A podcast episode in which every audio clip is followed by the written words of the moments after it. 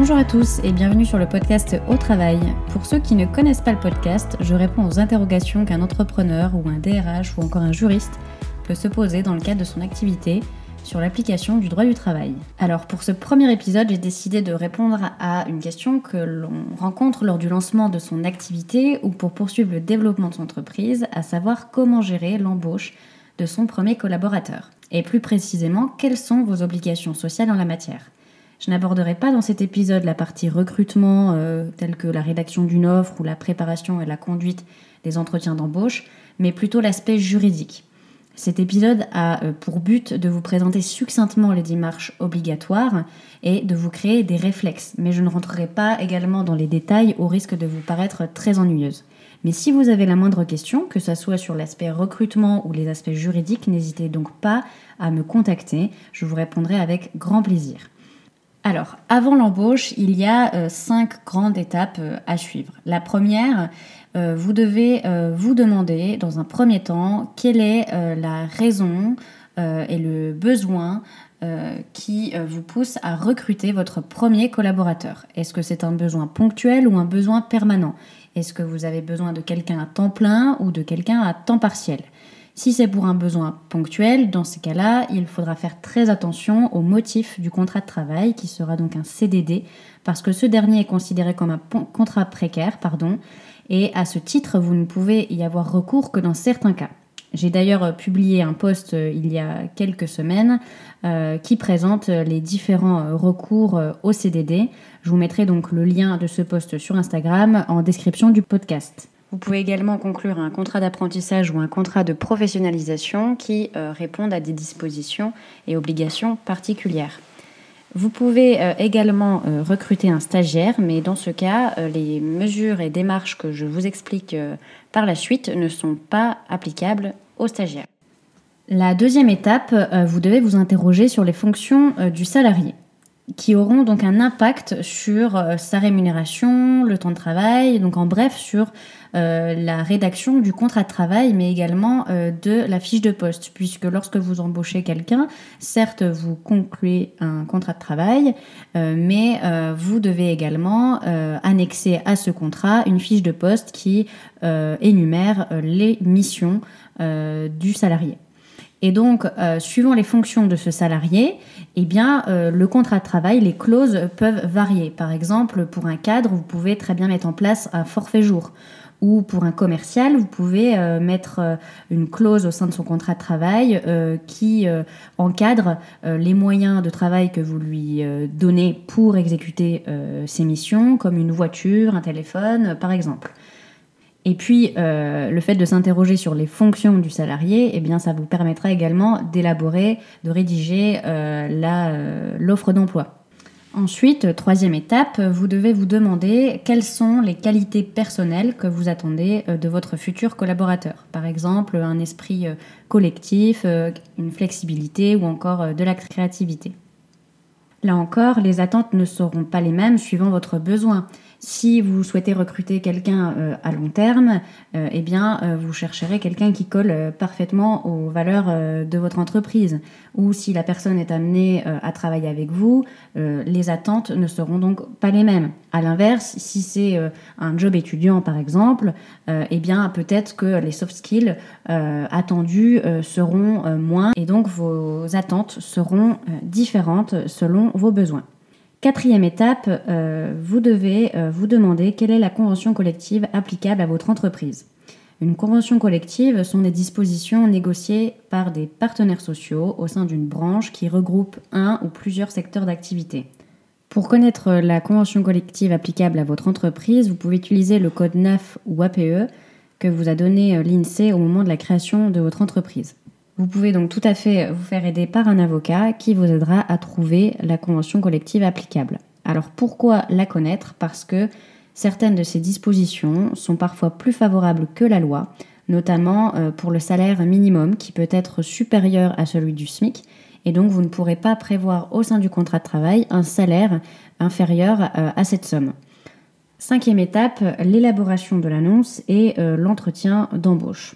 Donc, comme je vous l'ai dit en introduction, je ne rentrerai pas dans, les détails euh, sur ce point, mais de manière générale, le conseil que je peux vous donner, c'est de bien décrire les missions attendues euh, et également euh, de décrire votre entreprise pour donner envie aux candidats de postuler. Vous devez avoir en tête que rejoindre une entreprise en développement ou qui vient de se créer peut faire peur. Donc, si j'ai un conseil à vous donner, lorsque vous rédigez par exemple une annonce ou lorsque vous recevez quelqu'un en entretien, donnez-lui envie. Pour la rédaction d'une annonce, adoptez un style cool ou une pointe d'humour sans non plus que ça paraisse être une farce. Euh, et vous pouvez également vous inspirer euh, des offres qui sont publiées sur Internet. Par exemple, le site Welcome to the Jungle, euh, je vous mettrai le nom en description du podcast, publie des annonces qui sont rédigées d'une manière qu'on a envie de postuler. C'est des annonces aussi bien pour des startups que des grands groupes. Et vraiment, la rédaction donne envie. Donc n'hésitez pas à aller sur ce site internet ou consulter d'autres sites pour vous aider. Vous pouvez également euh, faire appel à une agence d'intérim, mais euh, dans ce cas-là, attention, le coût euh, salarial sera pas le même. Donc là encore, suivant votre besoin, vous devez réfléchir à votre approche dans le, dans le recrutement. À la suite de l'entretien, une question peut se poser, faut-il ou non écrire une promesse d'embauche? Alors ce n'est pas une obligation, euh, on retrouve euh, cette possibilité notamment lorsque le salarié quitte un emploi pour euh, rejoindre une autre entreprise et dans ces cas-là, il a besoin de garanties plus officielles qu'un simple oui. Attention toutefois, cette promesse d'embauche doit contenir des dispositions obligatoires, donc faites attention et à nouveau, vous pouvez vous faire aider par un avocat sur ce sujet. Donc avant l'embauche, vous devez vous poser les questions euh, suivantes. Quels sont les besoins euh, qui me poussent à recruter mon collaborateur? Pour quelle fonction? Quelles sont les attentes que j'ai euh, par rapport à son savoir-être, à ses qualités personnelles? Et enfin, quelle est la convention collective applicable pour la rédaction du contrat de travail notamment? Une fois le recrutement fait, il convient de respecter plusieurs démarches administratives qui seront sanctionnées à défaut, euh, pénalement et civilement.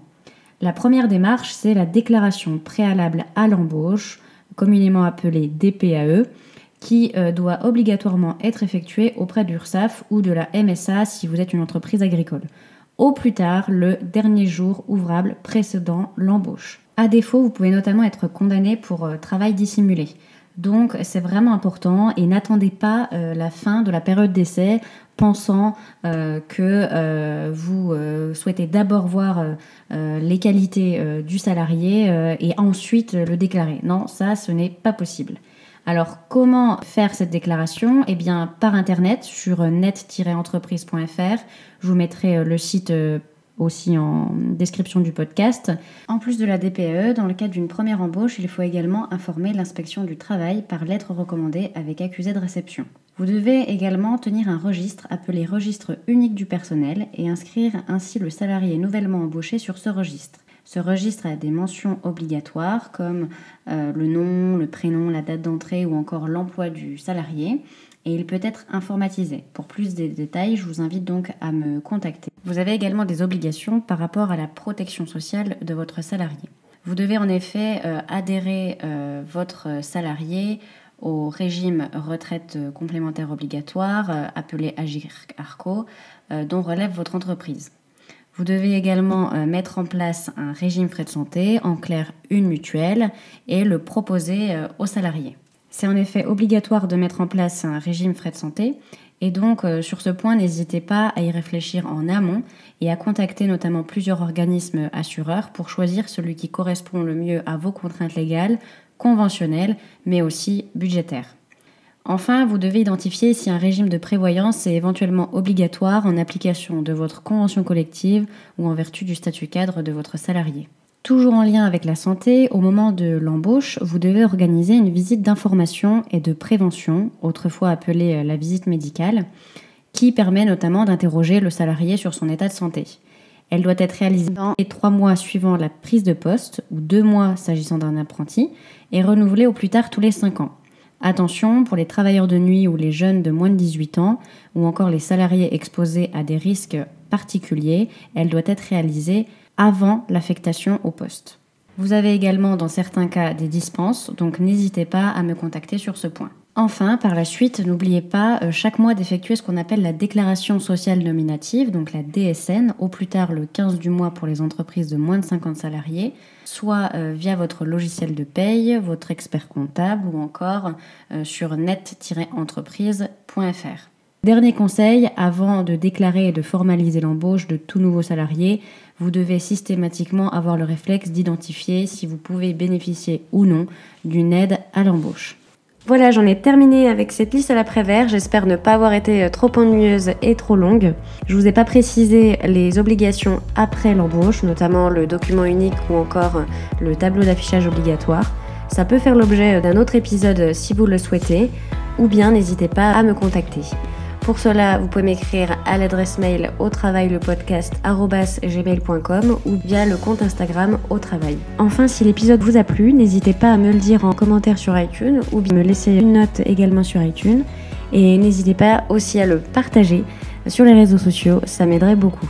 Je laisse place maintenant à l'interview que j'ai eue avec Valentin Lamiel, qui est fondateur de la startup Lamster et qui a gentiment accepté de nous partager son expérience lors de l'embauche de son premier collaborateur. Je vous remercie de m'avoir écouté et je vous dis à très vite pour un prochain épisode.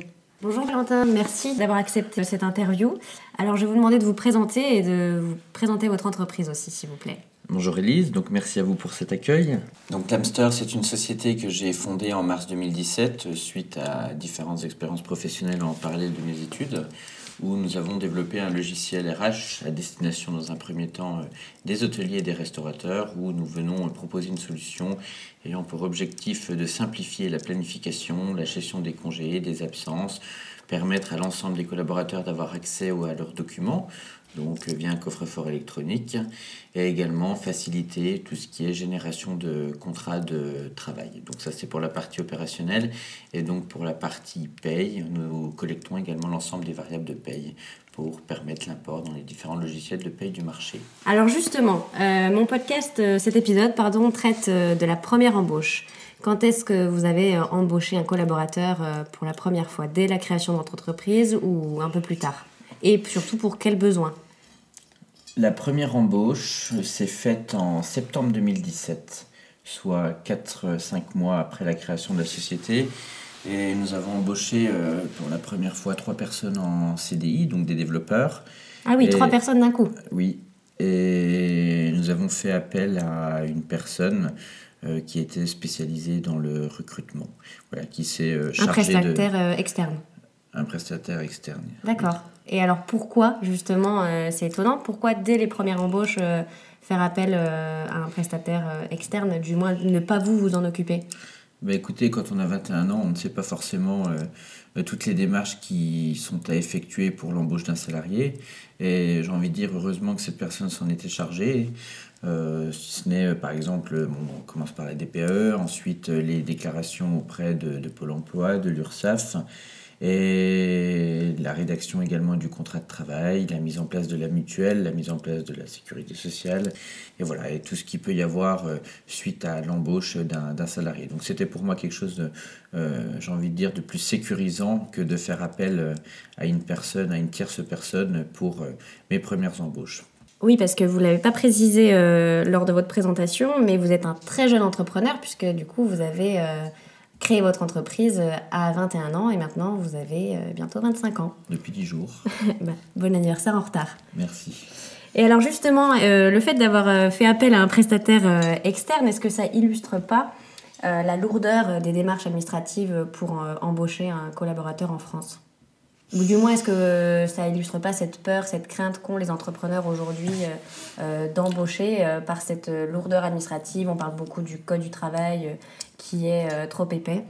Oui, et je pense aussi, surtout qu'on entend beaucoup de la part d'autres employeurs, que la première embauche d'un salarié, c'est le début des problèmes. Bon, euh, ça c'est quelque chose qu'on entend, euh, qu'on entend régulièrement, mais au-delà de ça, comme je le disais tout à l'heure, euh, c'est pas forcément peut-être une question de lourdeur, c'était une, question de, de sécurité, pour être sûr que les choses soient bien faites. Voilà. Et bien évidemment, maintenant, on le fait euh, nous-mêmes. On n'a plus personne, euh, plus aucun cabinet extérieur qui s'en occupe. D'accord, ok. Et alors aujourd'hui, vous êtes combien? Aujourd'hui, nous avons 18 personnes. ah ouais, super. Donc une belle croissance en, très peu de temps. Exactement. Bon, bah, je vous remercie en tout cas pour, euh, pour cette interview, Valentin, et, et je vous souhaite plein de belles choses pour la suite. Eh bien, écoutez, merci à vous également.